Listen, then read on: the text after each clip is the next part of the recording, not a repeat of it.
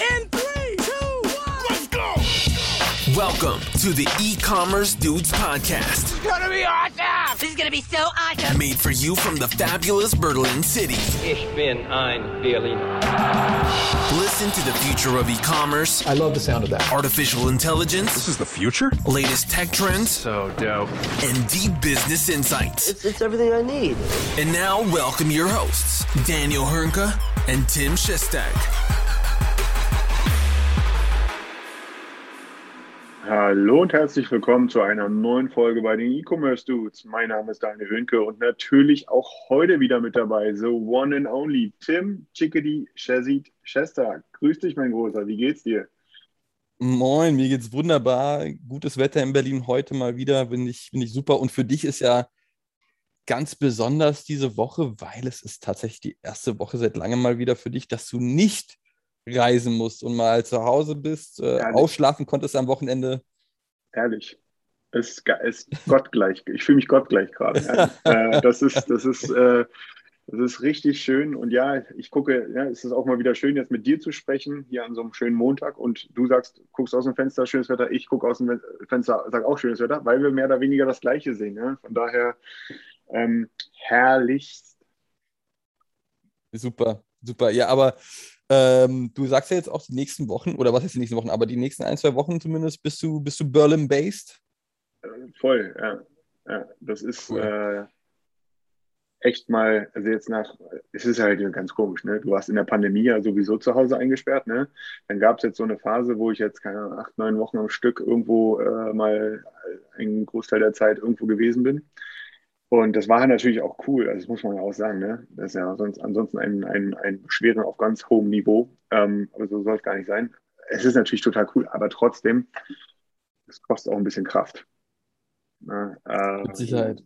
Das ist, ähm, ich, ich bin letzte Woche zum Beispiel in Innsbruck gewesen und habe mich tierisch darüber geärgert, dass, ähm, dass es keinen Flug von Berlin nach Innsbruck gab, ne? weil da wird der Flughafen gerade äh, saniert. Also habe ich geguckt, okay, Berlin, München, um dann von da irgendwie mit dem Zug oder mit dem Auto nach Innsbruck da die ein, zwei Stunden runtergegondelt zu kommen. Und dann sehe ich bei der Lufthansa, kostet der Flug einfach mal 600 Euro. Da habe ich gesagt, ne, also 600 Euro für einen Flug nach München machen wir jetzt mal nicht. Also bin ich mit der Bahn komplett gefahren von Berlin nach Innsbruck. Für einen Huni, hin und zurück, erste Klasse. Ähm, und dann kam die Nummer hier am BER, ne? So von wegen vier Stunden vorher da sein, großes Chaos beim Check-in, äh, Security Gate. Ich so, boah Gott, habe ich ein Glück gehabt, dass ich das, dass, dass der Flug, dass der Flug so teuer gewesen ist und ich den nicht genommen habe. Sonst hätte ich da irgendwie, sonst hätte ich da irgendwie vier Stunden am Flughafen verbringen dürfen in der Zeit, wo ich mit dem Zug von Berlin nach München gefahren bin. Ne? Also von daher, das sind so die Abenteuer, die man dann im Moment erlebt, wenn man relativ viel unterwegs ist. Das glaube ich gerne, das glaube ich gerne. Wobei auch jetzt, auch wenn du nicht unbedingt auf Reisen bist, gibt es mit Sicherheit aktuell dementsprechend viel zu tun, was man auch zu Hause am Büro erledigen muss. Mehr als genug. Sieht aber bei dir, wahrscheinlich, bei dir wahrscheinlich aber auch nicht großartig anders aus. Die Absolut. Branche ächzt und krächzt ja im Moment bis zum geht nicht mehr, oder? Absolut, auch, auch Teil unseres heutigen äh, Themas mal wieder, Stichwort Digitalisierung in Deutschland. Und dementsprechend würde ich auch das direkt mal als Überleitung nehmen, um in unsere Themen beziehungsweise erstmal in unser Hauptthema einzusteigen. Und zwar möchten wir sprechen über Shopify. Shopify, ich glaube, in den letzten Wochen und Monaten wahrscheinlich eins der Unternehmen, welches wir am häufigsten genannt haben ähm, in, in unserem Podcast. Äh, und ich natürlich auch das Ganze oder die ganze Software auch mitunter zu den Deutschen gezählt habe aufgrund des deutschen Gründers. Und Mhm. dementsprechend haben die mal wieder etwas Neues hervorgebracht. Sie haben mal wieder eine, na, ich, ich möchte es nicht Funktion nennen, das wird dem Ganzen nicht gerecht. Aber sie haben ein, ja, ich sag's mal, Shopify ERP vorgestellt, ähm, Enterprise Resource Planning System. Und sag mal, Daniel, was hat es denn mit dem Shopify ERP auf sich und, und was kommt da in Zukunft auf die Händler zu? Das ist eine sehr gute Frage, ähm, die ich, glaube ich, gar nicht äh, vermag heute komplett zu beantworten. Ähm, man, ma- man muss jetzt auch nicht glauben, äh, so von wegen, so der eine oder andere Hörer sagt jetzt, was, Shopify bringt jetzt auch ein ERP raus. Nein, die machen es natürlich nicht selber, aber sie haben sich mit den großen, mit einigen großen, nicht mit allen, aber mit einigen großen der Branche sozusagen zusammengetan und da anscheinend eine Partnerschaft geschmiedet. um hier ähm, zum Beispiel, ich glaube, das bekannteste äh, in unseren Breitengraden ist äh, das Microsoft Dynamics, ehemals Navision. Darunter kennen es, glaube ich, auch die meisten. Heißt mittlerweile Business Central in der neuesten Version, äh, um das sozusagen direkt angebunden zu bekommen an Shopify oder andersherum. Ähm, es gibt darüber hinaus noch äh, Partnerschaften mit Oracle für NetSuite. Das kennt man, glaube ich, bei uns so gut wie gar nicht, ist aber NetSuite ist ein Riesending. Also das, was bei uns SAP ist, ist gefühlt äh, in, in der englischsprachigen Welt so ein bisschen NetSuite ähm, von Oracle. Ähm, dann, von denen ich noch nie gehört habe, hast du schon mal von denen gehört, Tim? Infor, Akuma, Akumation, Akumatica, ich kriege es nicht mal richtig ausgesprochen, ne? und Bright Pearl, äh, die sagen mir jetzt zum Beispiel gar nichts. Ähm, aber ich glaube, viele, die jetzt äh, also die Nachricht ist ja ziemlich durchs Dorf getrieben worden, ähm, mit auch von vielen Leuten äh, blind weitergeteilt worden, mit, äh, yo, Shopify bietet jetzt eine Direktintegration an Navision an. Dem ist aber nicht ganz so. Äh, und ich bin da auch ein bisschen skeptisch, obwohl ich den Gesamt, den generellen Ansatz ja ziemlich gut finde, dass man sagt, man will hier was machen, weil es ja oftmals auch, entschuldigt bitte die Aussage, in den meisten Projekten ist die ERP-Anbindung ein Pain in the Ass. Ähm, und immer das, was richtig viel Geld kostet, weil es immer umständlich ist und, und so weiter und so fort. Ähm, es, was denn, äh, Tim, bei euch vielleicht so, was denn bei euch so das, äh, das ERP-System, mit dem, das dir aktuell so am meisten über den Weg läuft? Ich glaube, das ist eigentlich automatisch häufig, wenn du mit den größeren oder mit großen Unternehmen zusammenarbeitest, dann fällt schon häufig der, der Name SAP. Ja. SAP ist äh, sehr präsent in der ganzen Landschaft, Microsoft mit Sicherheit auch, aber SAP mit Sicherheit der nimmt den größten Anteil ein, würde ich mal vermuten bei vielen und ähm, mit Sicherheit auch bis zum gewissen Grade zurecht, weil sie liefern auch ab und, und ähm, natürlich hört man auch über Projekte von, von in, der, in der Presse, die SAP-Projekte vielleicht nicht unbedingt erfolgreich umgesetzt bekommen haben, weil es mhm. äh, zu komplex und zu kompliziert ist. Aber nichtsdestotrotz liefern die da schon ein ganz gutes Produkt ab. Wir kommen ja später noch mal kurzzeitig zur SAP zu sprechen. Aber ja, SAP ist vermutlich, denke ich, das, was mir am häufigsten aktuell begegnet. Wie sieht es bei euch aus? Genau so. Also SAP und Microsoft Navision. Aber dort, und ja. da muss man ganz klar sagen, eben Navision und nicht Business Central. Also sozusagen, Navision ist ja so der Vorläufer äh, von, von, von Business Central. Und ähm, hier ist, glaube ich, auch ein ganz wichtiger Punkt zu machen. Die Leute, die aktuell Navision haben, sind oftmals gar nicht in der Lage, auf Business Central abzudaten. Ja, also das ist, äh, das geht oftmals gar nicht. Ähm, das bedeutet eben, dass diese äh, von Shopify und Microsoft angedacht, ich nehme das jetzt mal als einfach als Beispiel, weil es bei, bei uns so das äh, meistgenutzte ist aus dieser angekündigten Riege von ERP-Systemen. Ähm, dass viele dort diese neueste Version gar nicht äh, über die gar nicht verfügen und somit auch nicht out of the box an Shopify angedockt bekommen. Man darf mich hier aber bitte nicht falsch verstehen. Ich habe es gerade eben schon mal angedeutet. Ähm, ich finde es gut, wenn man diesen Ansatz ja fährt ne, und sagt, wir wollen hier was einfacher machen. Das ist, finde ich, kann ich nur gut, für gut befinden. Aber ich glaube, man tut sich hier, glaube ich, keinen Gefallen. Denn es wird der Eindruck erweckt, dass ähm, die Leute, die im ERP-Bereich nicht so firm sind, die gucken darüber und sagen, ja, ja klar, gibt es eine Schnittstelle, passt schon. Ne? Dann wird ein Haken hintergemacht über so ein, äh, äh, hinter so einem Anforderungssheet. Ne? Und dann passt das schon irgendwie. Dann kommt aber, es geht nur die neueste Version. Ähm, und dann kommt für mich fast noch das Kriegsentscheidendere. Ich weiß nicht, wie du das erlebt hast, Tim, aber bin mir da ziemlich sicher, dass du es relativ ähnlich erlebst wie ich, dass es dort draußen dass da einfach unglaublich viel Businesslogik, individuelle Businesslogik in diesen ganzen Themen drin steckt, was die ERP-Anbindung angeht. Und dass es immer nur verdammt schwierig ist, das mit so einer Out-of-the-Box-Lösung gelöst zu bekommen. Äh, ja. Das stelle ich mir als eines der schwierigsten Sachen vor. Ich glaube, jeder, der irgendwie jetzt gerade hier zuhört und entweder selbst zum Beispiel so einer Vision äh, bei sich im Unternehmen im Einsatz hat oder, oder, oder, wird ganz schnell merken, oh ja, da läuft schon relativ viel individueller Scheiß, den wir da uns reingebaut haben oder brauchen oder was auch immer. Ne? Und wenn man überlegt, mit einer standardisierten Lösung daran zu gehen, ist das schwierig. Absolut. Also du hörst ja oder was heißt, du hörst es ja auch, aber es gibt natürlich auch Möglichkeiten oder Unternehmen, die so eine Standardschnittstelle anbieten. Ja, Standardschnittstelle Schnittstelle SAP zum Shop oder so. Wobei man da natürlich sagen muss, in den seltensten Fällen, beziehungsweise ich persönlich habe es noch nie erlebt, dass man einfach eine Standardschnittstelle nutzen kann, um ja. zumindest Shop-System und ERP-System zu verknüpfen, sondern meistens ist gerade diese Schnittstelle auch das aufwendigste oder eins der aufwendigsten Themen, Voll. die man bei solchen Shop- oder ähm, E-Commerce-Projekten äh, berücksichtigen muss.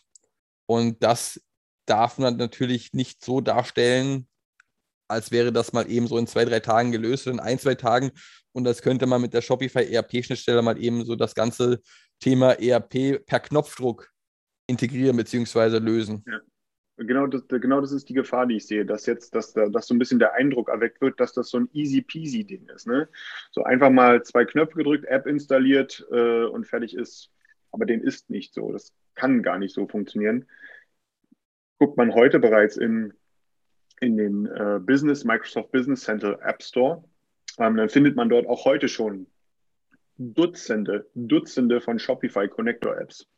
Und da muss man sich einfach fragen, warum gibt es da mehr als eine schon früher, also vor dieser Kooperation. Ne? Und dann merkt man, glaube ich, wenn man das mal im Kopf do sich durchspielt, dann merkt man relativ schnell, das muss einen Grund haben. Äh, und ja, da ist einer. Und von daher, ich finde ich find ja den Ansatz sehr löblich. Ich finde ihn ja auch gut, dass man sagt, man möchte hier ein Problem angehen, wo viele, wo viele wirklich eine riesengroße Herausforderung haben. Allerdings kann ich mir nicht vorstellen, dass sich damit Shopify äh, Gefallen tut, in dieses, ich kann es gar nicht anders ausdrücken, als in dieses Minenfeld reinzutreten. Ähm, ja, ja. Das, das muss man, denke ich, abwarten, weil gerade bei Shopify hast du natürlich auch Leute, die so etwas entscheiden, die auch etwas Grips in der Birne haben und das vielleicht auch bewusst Voll. machen, wieso, weshalb, warum man muss abwarten, inwiefern ähm, oder was sich Shopify dabei gedacht hat und auch wie sich das in Zukunft entwickelt. Ja, vielleicht ist das auch etwas, was man demnächst oder bei äh, ein Thema, bei dem man demnächst bemerkt, Mensch, war doch nicht so sinnvoll, es, es so einfach anzupreisen. Ich, also es gibt ja auch noch nicht gar nicht so viele Informationen dazu. Ne? Abgesehen davon, dass man jetzt ja. diese Sache anbieten möchte, wie das inhaltlicher Natur aussehen wird. Was für was, was, was ist der Standardumfang? Ist das erweiterbar? Ja, nein, davon gibt es ja noch gar keine Informationen zu. Ne? Ähm, aber ich, ich fand es jetzt einfach mal wichtig, dass wir das mal angesprochen haben, dass das eben, dass eine umfangreiche ERP-Anbindung und äh, wer nutzt so ein ERP? Das ist ja meistens auch das produzierende Gewerbe, da hängt die ganze Buchhaltung hinten dran und so weiter und so fort. Die Dinger sind komplex. Und komplex im Standard abzubilden ist ein hehres Ziel, und sollte immer ein hehres Ziel sein, ist aber in der Realität oftmals echt schwierig abzubilden. Von daher, ähm, da muss man vorsichtig sein. Ne? Einfach, einfach, man, jeder sollte da draußen einfach mit der, mit der nötigen Portion Vorsicht rangehen und sich natürlich, wie wir auch, offen angucken. Wenn cool, dann ist cool, aber wenn nicht cool, dann ist auch nicht überraschend. Ja, absolut. Und dementsprechend würde ich jetzt das Thema ERP mal abschließen und direkt ähm, weiter zumindest zu einem Shopify-Partner gehen. Uh, View Storefront. View Storefront Frontend-Lösung. Uh, sie bezeichnen sich quasi als, als uh, ja, der Head zu den ganzen Headless CMS ähm, oder zu den ganzen Headless CM-Systemen und haben eine neue Finanzierungsrunde abgeschlossen in Höhe von 17,4 Millionen Dollar, also roundabout 15 Millionen Euro. Und finde das erstmal super. Ja, bin sehr gespannt. Ich bin, ich bin beeindruckt von der Lösung aktuell. Ich denke, View Storefront hat sich in den letzten zwei, drei Jahren sehr gut weiterentwickelt. Sie sagen auch, dass sie ihre Kundenbasis deutlich, deutlich erhöht haben. Ähm, auf jetzt aktuell 700 äh, Läden oder, oder, oder Shops, die View Storefront als Basis nutzen. Und dementsprechend mal gucken, inwiefern sie in Zukunft Fuß fassen oder weiter Fuß fassen können auf dem vermutlich zunächst europäischen Markt, aber ja. eventuell auch darüber hinaus. Voll. Also ich glaube, das ist einfach auch eine Erfolgsgeschichte, die sich jetzt hier einfach weiter fortzieht. Hm, du hast ja gesagt, sie sind Shopify-Partner, sind aber auch Commerce Tools-Partner, sind, glaube ich, auch ähm, About You Cloud-Partner, äh, haben lange, ich glaube, ihre Wurzeln haben sie im Magento-Bereich. Ne? Ähm, und stellen natürlich, das darf man auch nicht vergessen, ne? hinter der äh, ominösen Shopware PWA steht ja auf View Storefront. Und auch hinter SAP Spartacus, äh, also der Headless-Lösung von SAP, steht auf View Storefront. Also man ist da schon ziemlich breit aufgestellt und ähm, auch, und das kann ich auf jeden Fall auch mal so hier mitgeben, weit über die europäischen Grenzen hinweg äh, bestens bekannt. Also von daher, äh, die machen da, glaube ich, einen ganz guten Job aus Polen heraus, ja, in erster Linie getrieben. Ähm, spannende Lösung und äh, vor allem, sie treffen den Zahn der Zeit. Ja, also gerade das Thema Headless Commerce oder Headless Frontends ist ein Thema, was jetzt, was vor allem jetzt gerade ja so richtig erst durch die Decke geht. Äh, und da scheint man genau zur richtigen Zeit am richtigen Ort zu sein. Und da kommt dann natürlich die Finanzspritze auch genau zur richtigen Zeit wahrscheinlich. Absolut. Also auch guter Ansatz, finde ich, den Sie fahren mit einmal der Open Source Plattform und dann einmal auf der anderen Seite die, die Enterprise-Variante. Kannst das Ganze natürlich auch in der Cloud betreiben bei denen. Dementsprechend äh, gerade gerade im Euro oder was jetzt beim europäischen Markt, aber im Dachmarkt gibt es aus meiner Sicht nicht viele Unternehmen, die genau das abdecken, was sie anbieten in dem Zuge. Ja, da gibt es äh, aus meiner Sicht so drei, vier. Ähm, und dementsprechend aktuell zumindest auch noch eine gute Nische, wo sie sich gut platzieren können und bisher platziert haben. Jetzt wird natürlich auch interessant zu sehen sein, wie sie sich weiterentwickeln. Schaffen sie es auch noch größere Unternehmen von Viewstorfern zu überzeugen in Zukunft ähm, und noch mehr größere Marken und Namen zu generieren, damit das letztendlich noch bekannter wird. Ähm, und da natürlich ein paar Flaggschiffe zu schaffen. Ja, voll, voll. Also das ist, ähm, ich glaube jetzt aber auch gerade durch das Thema, dass halt, ne, das hängt vielleicht auch ein bisschen damit zusammen. Jetzt die Shopware PWA ist ja, glaube ich, noch nicht final released, aber das kommt bestimmt dann auch irgendwann. Ne? Aber auch so, ich meine, guck dir Commerce Tools an. Ne? Die haben, über die berichten wir gefühlt jede Woche, oh, und mal wieder hier ein 150 Millionen Dollar Investment, etc., etc. Ne? Ja. Ähm, ich finde, Commerce Tools ist für mich ja als Unternehmen oder als Commerce-Lösung so ein bisschen der Gradmesser, der anzeigt, wie sehr das Thema Headless Commerce äh, am Wachsen ist äh, weil gerade Commerce Tools dort an der Stelle so, so wirklich Vorreiter gewesen ist. Und in Zeiten, wo es diesen Begriff Headless Commerce noch überhaupt nicht gab, wo alle gesagt haben, wie ist ein Shopsystem ohne Frontend, was soll das? Ja, ähm, das ist, äh, die sind da und sind genau richtig da. Und ein View Storefront kann davon nur partizipieren oder ist nie andersrum, kann da nur mitgestalten, weil ich glaube, in der Lage sind sie einfach. Ähm, dort, äh, dort, dort was weiterzumachen. Ich finde es ja auch spannend, das ist ja so eine Sache, die ich mitbekommen habe. Ne? Viele Lösungen da draußen basieren auf React.js und Vue Storefront, wie es der Name schon fast vermuten lässt, auf einem anderen JavaScript-Framework, Vue.js. Ähm, und scheint sich da äh, trotz alledem äh, obwohl React gerade irgendwie so einen riesen Boom anscheinend erlebt, ne, auch in der Entwickler-Community, nicht nur, sage ich mal, ähm, nicht nur gut mitzulaufen, sondern eben wirklich, dass das wie so ein zweiter Strang ist, äh, der mindestens genauso gut funktioniert. Ähm, also von daher echt spannend, was da passiert. Ich bin auch gespannt, wie sich das Produkt weiterentwickeln wird. Ja, ja. Ich, ich konnte leider in der Pressenachricht nicht unbedingt finden, äh, in, in was für Töpfe man unbedingt diese 17,4 Millionen Dollar investieren möchte, aber vermutlich auch hier Produkt, Schnittstellen zu anderen Systemen, Expansion, also die Klassiker werden es in dem Fall vermutlich auch sein. Voll. Voll, voll, voll. Ja, also von daher bin ich gespannt, wie es da weitergeht. Jawohl. Lass uns zum nächsten Thema springen.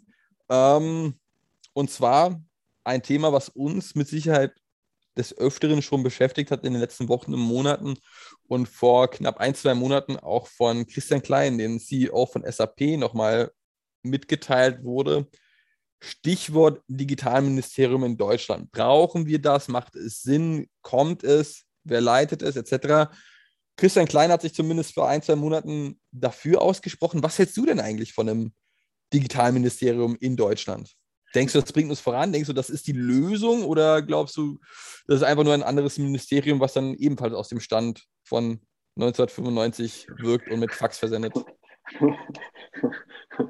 ähm, ja, ist eine gute Frage. Ähm, ich muss gestehen, ähm, wir, wir, beziehen uns ja hier auch auf den Artikel von der FAZ, äh, wo das Interview mit dem ähm, Christian Klein äh, veröffentlicht worden ist, äh, seines Zeichens SAP-Chef ne, äh, größte deutsche Software-Schmiede und einer der größten der Welt. Mhm, auch wenn ich jetzt wahrlich, ich glaube, das ist auch, bin ich auch bekannt für, so jetzt nicht der größte SAP-Freund bin. Also bei so allem muss man natürlich trotzdem sagen, dass jemand wie er dann auch einen gewissen Impact hat. Ähm, und ich muss gestehen, ich hatte einige, äh, einige Punkte in diesem Interview, wo ich äh, ein, ein, ein bitteres Lächeln im Gesicht hatte, ähm, und eigentlich auch nicht wusste, ob ich Blut äh, weinen soll oder weiter lächeln soll. Ne? Ähm, denn was er dort beschreibt, ist das Thema, ähm, dass praktisch, und er hat ja da jetzt auch brandaktuelle Erfahrungen durch das äh, Verantwortlichsein für die Corona-Warn-App, äh, dass im Grunde dass ein Spießrutenlauf zwischen den Ministerien stattfindet, wo keiner genau irgendwie so hundertprozentige Verantwortlichkeiten hat. Und ich glaube, das kann jeder von uns auch gerade so ein bisschen in Anführungsstrichen nachvollziehen mit äh, den letzten zwei Jahren, die wir so erlebt haben oder anderthalb Jahren in, in, in, der Pandemie. Da hatte man nie das Gefühl gehabt, dass da, was das Thema angeht, da irgendwie alle, dass es dort jemanden gibt, der den Hut auf hat und, äh, und ordentlich organisiert. Ähm, von daher bin ich, äh, bin ich ehrlich gesagt, wenn du mich das so fragst, bin ich ja. Ich würde, ich würde meinen, ein Digitalministerium, was die nötige Kompetenz hat, hier die strukturelle Organisation zu übernehmen über die oder mit den anderen Ministerien gemeinsam, aber eben dort auch dann das letzte Wort hat, also jemand mit Power, ähm, dann ist das auf jeden Fall eine Sache, die wir äh, Deutschland absolut brauchen. Das ist übrigens in anderen europäischen Ländern vollkommen normal, sozusagen, dass das da gibt. Äh, und hat eben auch dort natürlich für riesengroße ähm, äh, Fortschritte gesorgt. Ein Punkt den, in dem Interview, äh, den ich hier gerne einmal zitieren möchte, ist der, der hat mich zum äh, bitteren Schmunzeln gebracht. 35 Millionen Menschen teilen über Facebook freiwillig ihre Daten und wir diskutieren ernsthaft, ob wir die Daten äh, für die Pandemie mit den Gesundheitsämtern teilen. Das sagt so viel aus, äh, das sagt so viel aus, ne? Äh, dass ich dass da praktisch jeder Mist übers Facebook-Universum äh, geteilt wird, ne? aber wir wirklich, äh, wir im Grunde nicht auf Staatsebene dort ordentlich äh, agieren können, um dort effizient zu arbeiten oder effizient die Daten zu teilen, so wie es sinnvoll gewesen wäre. Von daher ein Ja. Also stimme ich komplett zu. Gerade der Satz, den du eben schon genannt hast, wir sind bereit, auf Facebook all unsere Daten zu teilen, aber nicht mit den Gesundheitsbehörden das ist etwas, was man hinterfragen muss. Gerade in Deutschland ist das Thema auch, ja, oder muss man es sehr sensibel angehen, wenn man das erfolgreich stemmen möchte. Ich denke, das ist auch ähnlich wie mit den ganzen Corona-Thematiken, dass man die Bevölkerung in dem Fall einfach besser informieren muss, besser erklären muss, was macht man denn da überhaupt letztendlich die ganze Zeit und um oder damit das Digitalministerium erfolgreich wird, ja, da hast du schon ganz gut gesagt, braucht man auch die nötige oder muss es die nötige Kompetenz haben und auch die nötige, ja, ich möchte es eigentlich nicht so nennen, aber Macht, damit das äh, auch erfolgreich äh, vollzogen werden kann.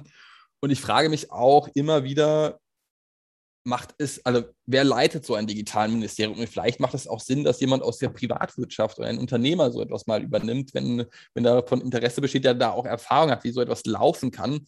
Ähm, ich weiß nicht, ob es in, der, in den Händen von Politikern richtig ist, einfach um den Ministerposten zu vergeben und die eigentlich mit dem Thema Digitalisierung nicht so viel am Hut haben.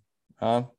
Bin, ich, bin ich voll und ganz bei dir. Also das ist, ich fand es ja auch im Wahlkampf, haben wir von zum Thema Digitalisierung fast nichts gehört. Äh, es wurde im Grunde kaum darüber gesprochen. Ähm, da mal Pläne drüber, äh, ja, Gedanken darüber ausgetauscht. Also von daher, da haben wir riesengroßen Handlungsbedarf, weil gerade was das Thema Effizienz angeht, ähm, ist es so, dass wir hier einfach ganz viel, wir haben da so viel Nachholbedarf, kommen wir gleich nochmal zu.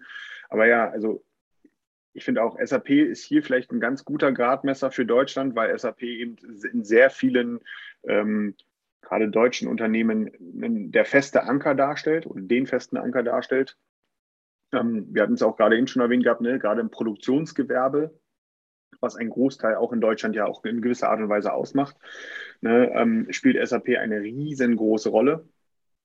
Und äh, von daher ist, äh, wenn hier sich so offen drüber geäußert wird, dann hat das schon eine gewisse Art von Gewicht und sollte auch so ein bisschen, ich würde ja noch fast weitergehen. Tim, du wirst das mit Sicherheit auch in deiner tagtäglichen Arbeit kennenlernen. Aber wenn das ist eine Sache, die ich auch sehr, sehr häufig mittlerweile mitbekomme, ist ein ähnliches Prinzip, das, wie, wie es jetzt hier beschrieben wurde, mit den unterschiedlichen ähm, äh, Ministerien, die nicht miteinander gesprochen haben oder nicht miteinander sprechen.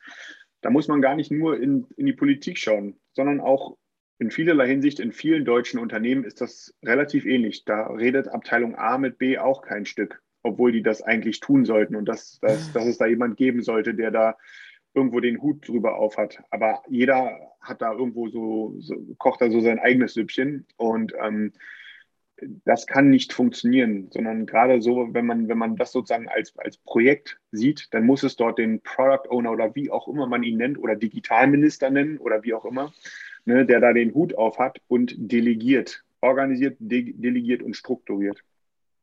Und Pro Product halt Owner Digitalministerium ist auch gut.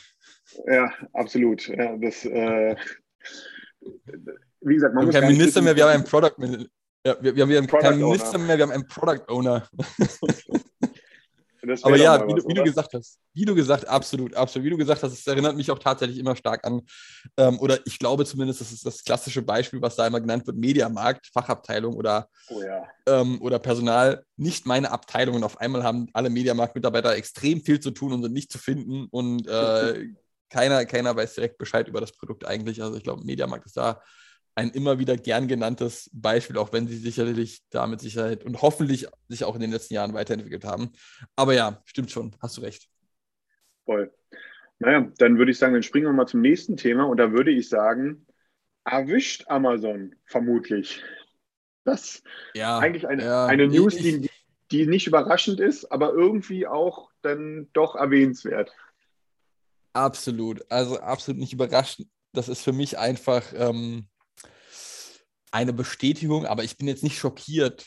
Ja, es ist einfach, jeder wusste es in irgendeiner Art und Weise, dass Amazon, die natürlich auf ihrem eigenen Marktplatz auch selber als Händler auftreten oder Verkäufer mit ihren eigenen Marken, andere Marken und Hersteller kopiert und sich in irgendeiner Art und Weise die Daten, die sie über den Marktplatz generieren, annehmen und diese auch nutzen, um selbstständig Produkte zu entwickeln und letztendlich auch zu verkaufen. Und gerade das in Indien wurde jetzt letztendlich aufgedeckt ähm, über Reuters, äh, dass das der Fall ist. Ja? Also, dass man sieht, in dem Beispiel wurde ein T-Shirt quasi eins zu eins kopiert vom Schnitt her und nur die Marke war anders. Ähm, und das ist ja ein Thema, was, was häufig diskutiert wird. Amazon es immer wieder abstreitet, aber letztendlich weiß es ja insgeheim jeder, dass sie im Hintergrund die Daten dazu sammeln und mit Sicherheit auch nutzen werden. Lösung wäre jetzt hier, die vorgeschlagen wurde, dass man das Ganze aufspaltet, dieses ähm, Unternehmen, damit es eben nicht passieren kann. Ob das die Lösung ist, weiß ich natürlich nicht. Mit Sicherheit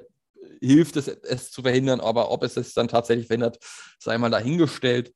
Dementsprechend äh, eine Nachricht, die es bestätigt, aber mit Sicherheit alles andere als überraschend für uns ist. Voll. Also das waren genau meine Gedanken im Sinne von, ha, na, jetzt haben sie euch ja endlich mal bekommen hier, ne? Äh, aber ähm, also alleine das Thema, es ist doch auch irgendwie vollkommen klar. Also ist das kriminell, wenn, wenn du, wenn, wenn dir Leute bereitwillig Daten geben da, und da auch mitverdienen oder sehr gut dran verdienen? Äh, und du guckst rein in dein eigenes System und sagst, ah, guck mal, das läuft aber gut. Ne? Mhm. Ist das denn ist das abwegig, dass ich dann sage, ja, wenn das bei denen gut läuft und bei denen und bei denen und ich habe die Produktionskapazitäten ne, oder Möglichkeiten, dass ich es dann selber mache, ähm, das, ist, äh, das ist durchaus alles andere als äh, überraschend. Wo es dann natürlich ein bisschen grauzoniger wird, finde ich, ist die Tatsache, ne, wenn es dann darum geht, dass du dein eigenes Produkt, dass das besser rankt. Ja. ja. Also das, das ist dann so nach dem Motto, okay, wir haben hier einen Marktplatz mit vielen verschiedenen Marktteilnehmern, die alle auf diesem Marktplatz sind und ich komme jetzt mit meinem und nur weil mir der Marktplatz gehört, rankt mein Produkt besser, nachdem ich es von den anderen kopiert habe. Ähm, das ist mit Sicherheit eine Sache, die würde hier auch äh, den Kartellbehörden mit Sicherheit auch echt in die, in die, Karten spielen, wenn das irgendwie mal so belegt werden könnte. Aber ähm, der, der, andere Punkt, dass Amazon sich anguckt, was gut läuft, ja. Und ich meine, das muss sich auch jeder Händler, jede Marke muss sich diesen, äh, muss sich den Vorwurf gefallen lassen. Ihr füttert Amazon. Ja, ihr verdient darüber Geld, ja, aber ihr gebt Amazon ja im Grunde alles an Daten. Ne? Alles, was darüber passiert, ist nicht Absolut. euer, sondern ihr verkauft nur über die Plattform und den Rest bekommt Amazon. Und das ist halt mehr als eure Commission da draußen hier an, äh, für jeden Absolut. Verkauf an Amazon zahlt. Absolut. Dass man sich da Gedanken machen muss zu einer Marktplatzstrategie und sich genau überlegen muss im Detail, auf welchen Marktplätzen verkaufe ich, verkaufe ich überhaupt über Marktplätze, verkaufe ich nur ein gewisses Sortiment über die Marktplätze ja. oder fange ich über Amazon an, weil Amazon ist natürlich auch ein Verkaufstreiber und helfen dem einen oder anderen Unternehmen gerade zu Anfangszeiten eventuell mit etwas geringeren Kosten oder Investitionen starten zu können und direkt verkaufen zu können. Ja, der Zugang zu den Kunden ist da, aber natürlich verkauft man quasi seine Daten dorthin. Die andere äh, Thematik, klar, auch das mit dem Ranking super interessant und genauso wenig überraschend, denke ich, für uns, ja, aber immer noch irgendwie schockierend, dass man das macht. Gleichzeitig stellt man sich natürlich auch die Frage, wenn man das Ganze in die stationäre Welt ja, äh, überleitet von einem Edeka oder Rewe etc., äh, inwiefern die das Gleiche machen und ähm, da es einfach nur nicht so publik ist, ja, dass du sagst, okay, ich prüfe natürlich meine Zahlen in den Filialen, welche Marken, welche Produkte laufen denn gut und erstelle davon dann natürlich ein Eigenprodukt. Gibt es ja etliche äh, Eigenprodukte glaube, von einem Rewe, von einem Edeka und Positionierung. Gut, das ist vielleicht nicht unbedingt direkt vergleichbar mit einem Amazon, aber du kannst dich natürlich auch selbst entscheiden in der Filiale, wo du deine eigene Schokolade im, äh, im Laden präsentierst. Ja, das ja, ist da auch absolut. Möglich. Da hast du ein guter, guter, guter Gesichtspunkt dabei, ähm, wie man das auch noch sehen könnte. Und ich meine, das Thema Handelsmarken ist nun wahrlich nichts Neues. Das gibt es seit, weiß nicht, seitdem es Aldi gibt äh, oder länger. Also ich weiß es gar nicht genau. Ne? Also das ist schon echt ein, ein echt ein lange, äh, langwieriges Thema. Guter Vergleich. Äh, Chapeau, Herr Schestak. Ähm, da kann man, da, kann, da kann man. Ich mache meine Arbeit man, ab und zu mal. Aber ich finde find auch hier wieder, ne, das soll kein Amazon-Bashing sein, in keinster Weise. Das passiert im Grunde, das kann dir bei jedem Marktplatz passieren. Wenn du dein Fashion-Zeugs über Zalando verkaufst, dann gibst du damit auch Zalando alle Daten. Das ist das gleiche Absolut. Prinzip. Zalando hat auch Eigenmarken ne? äh, und so weiter und so fort. Ne? Also das ist, da gibt es noch mehr Beispiele. Also von daher, ja. wie du sagst, da muss sich einfach jede Marke, jeder Retailer muss sich einfach äh, da eine ordentliche, sinnhafte Marktplatzstrategie überlegen, die halt funktioniert. Und niemand, absolut niemand darf überrascht sein, wenn plötzlich ein Konkurrenzprodukt dasteht.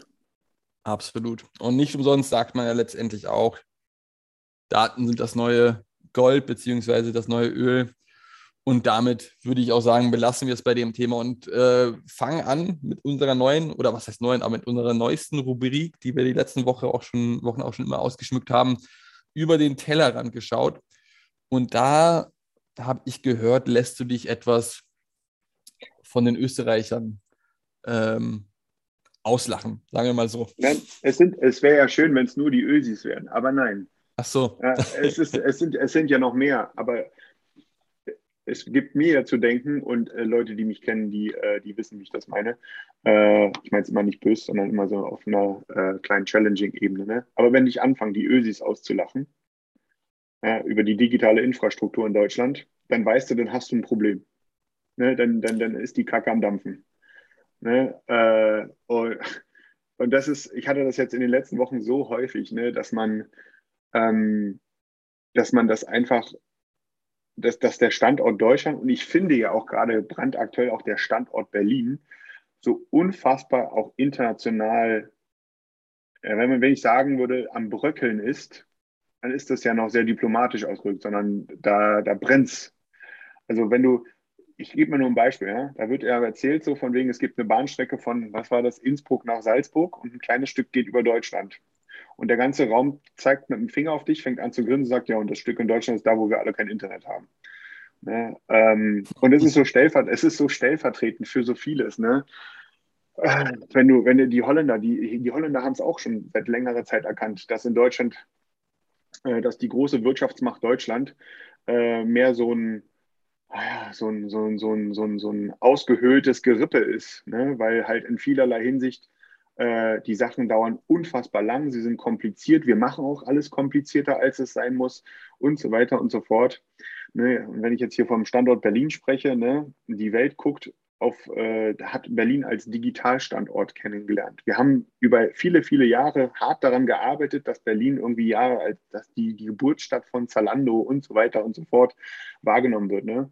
Jetzt werden wir als die Stadt wahrgenommen, wo wir nicht mehr ordentlich wählen können ja, äh, wo wir eigentlich OSZE-Beobachter bräuchten, ne, um zu sagen, ob die Wahl legitim ist oder nicht. Ja, das ist eigentlich in eher einem Schurkenstaat normalerweise der Fall. Und man plötzlich irgendwie, äh, wenn man in den Flieger will, vier oder fünf Stunden vorher am Flughafen sein muss, wenn dann überhaupt was fliegt. Ähm, das ist wahrlich kein, das ist, das ist keine Werbung für, äh, für, für, für, für unsere Standorte. Und ich, das sollte uns zu denken geben. Ähm, das dass, wir, stimmt, dass hier ja. Handlungsbedarf da ist. Es ist einfach, die Welt hat lange, lange, lange Zeit gedacht, Mensch, die Deutschen sind die krassesten, ja, die ihre, bauen ihre Autos und so weiter und so fort. Ja, die sind effektiv bis zum geht nicht mehr. Sind wir nicht. Wir sind in so vielerlei Hinsicht, das ist auch das, was ich tagtäglich in meiner Arbeit sehe. Das Thema Effektivität, wenn es um das Thema digitale Prozesse geht, dann sind wir nicht mehr die effektivsten. Da sind andere, auf die wir als Deutsche über lange, lange Zeit von oben herabgeschaut haben, uns um Längen voraus und arbeiten einfach viel effektiver als wir. Und das muss man, das muss man sich auf der Zunge zergehen lassen. Das muss, ein, muss eine Warnung sein. Ich weiß nicht, wie du das siehst, Tim, aber ich habe es in den letzten Wochen, wie gesagt, brutal häufig vor, vor Latz geknallt gekriegt. Absolut, hundertprozentige Zustimmung. Das Thema beschäftigt uns, glaube ich, nicht nur seit mehreren Wochen, seit mehreren Jahren, würde ich schon fast sagen viel getan hat sich nichts. Das ist ja letztendlich auch das, was man der CDU immer vorwirft, dass sich dort nichts getan hat in den letzten Jahren in puncto Digitalisierung, zumindest nicht viel. Und man muss natürlich, natürlich äh, dazu auch sagen, wenn einem das Land, dessen, ich weiß es gar nicht mehr, Landwirtschaftsministerium für den Online-Marktplatz verantwortlich war, bekommst du das noch zusammen? Ja, ähm, Forstwirtschaft dieses, oder so, irgendwie sowas, ne? Forstwirtschaft äh, verantwortlich für einen Online-Marktplatz war was fatal gescheitert ist, dir dann auch Vorwürfe macht ja, oder äh, nochmal dein Land in puncto Digitalisierung kritisiert. Dann Und im offiziellen du, Ranking über Deutschland steht, was ja vor ja, kurzem erst rausgegeben wurde. Ne? Dann weißt du, du hast in Deutschland wahnsinnig viel zu tun, auch aktuell. Ja, also da, ähm, ich, ich glaube, Europa allgemein, aber insbesondere Deutschland, die sich aktuell noch ausruhen auf den ganzen bisherigen Erfolgen, äh, wenn wir dort nicht schnell die Richtung wechseln oder in die Richtung, Richtung gehen, dann äh, wird es zukünftig nicht mehr so super erfolgreich sein hier. Voll. Äh, ich muss auch hier nochmal ein konkretes Beispiel mit einem Gesprächspartner, äh, als ich in Holland war, mit einem Holländer, einem Franzosen und einem Italiener. Und äh, da ging es genau auch um dieses Thema. Ne? Alles Länder, wo wir als Deutsche immer schön auf, von oben herab gucken, ne? im Sinne von, ja, wir sind hier der wirtschaftliche Führer Europas und so ein Quatsch halt. Ne? ne und die sagen uns halt auch, also aus der Dig äh, Digitalisierungs-, auch E-Commerce-Brille, yo, ihr habt alle eure Navisions und SAPs da drin. Das haben wir alles in den letzten 20 Jahren alle nicht so hinbekommen wie ihr in Deutschland.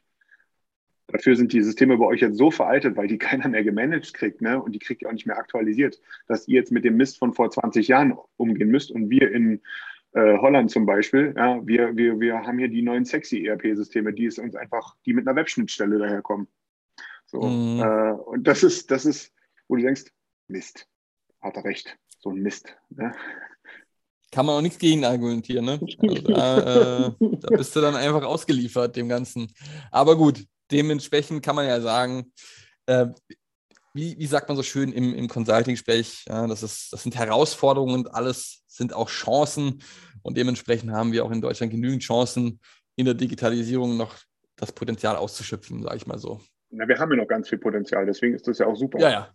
Ne? Absolut, also absolut. Ist, wir müssen es nur, wir müssen es nur mal ausschöpfen.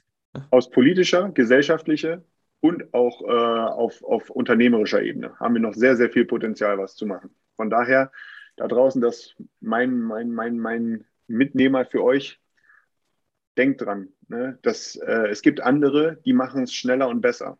Und äh, die könnten früher oder eher früher als später plötzlich bei euch vor der Tür stehen und sagen, so, ich nehme jetzt mal, ich nehme dir jetzt mal deine Kunden ab, weil ich viel effektiver bin. Und das muss für jeden auch so eine Warnung sein. Egal ob auf gesellschaftlicher, politischer oder unternehmerischer Ebene. Das ist doch mal ein gutes Schlusswort bzw. ein guter Schlusssatz. Und damit würde ich sagen, beenden wir diese Folge. Es war mir wieder eine Ehre, ein Vergnügen, mit dir diesen Podcast aufgenommen zu haben. Ich wünsche dir einen schönen sonnigen Montag und einen guten Start in die restliche Woche. Besten Dank, Timmy. Besten Dank an euch da draußen. Habt eine gute Woche. Bis nächste Woche. Ciao. Ciao.